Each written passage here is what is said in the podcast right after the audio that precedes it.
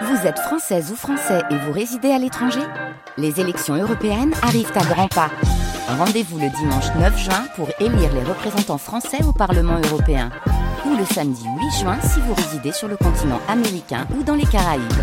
Bon vote Carnaval, charivari et même cavalcade à Nîmes, on appelle ça la fête de la charité. Alors depuis le Moyen Âge, à Nîmes et comme dans toutes les villes en France, on adore le carnaval parce que ce moment où on défilait costumé, c'est un moment où on dit que l'organisation sociale se retournait. C'est-à-dire que les plus pauvres aimaient se déguiser comme des personnes très riches et les plus riches aimaient se déguiser comme les plus pauvres. C'est un peu particulier. C'était le moment où le temps s'arrête et où la société se mélangeait.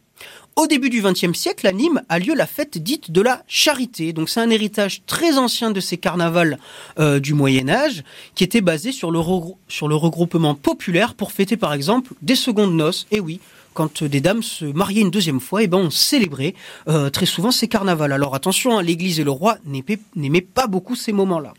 Parce que dans ces moments, fait un petit peu de désordre, de débauche et de moquerie des institutions, eh ben le roi et l'Église étaient un petit peu moqués. Au Moyen Âge, il y a les carnavals. Et au XXe siècle, on n'appelle plus ça carnaval, on appelle ça fête de la charité pour que ça passe un peu mieux. Et il était fêté entre le 13 et le 15 février sur la période dite de Mardi Gras.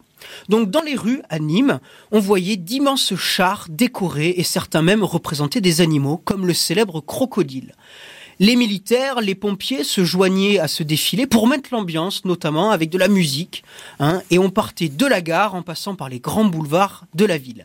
Cette fête était très, populaire parce qu'elle était associée aussi à des balles masquées à la fin de la journée, des balles déguisées avec beaucoup de musique et aussi un grand repas.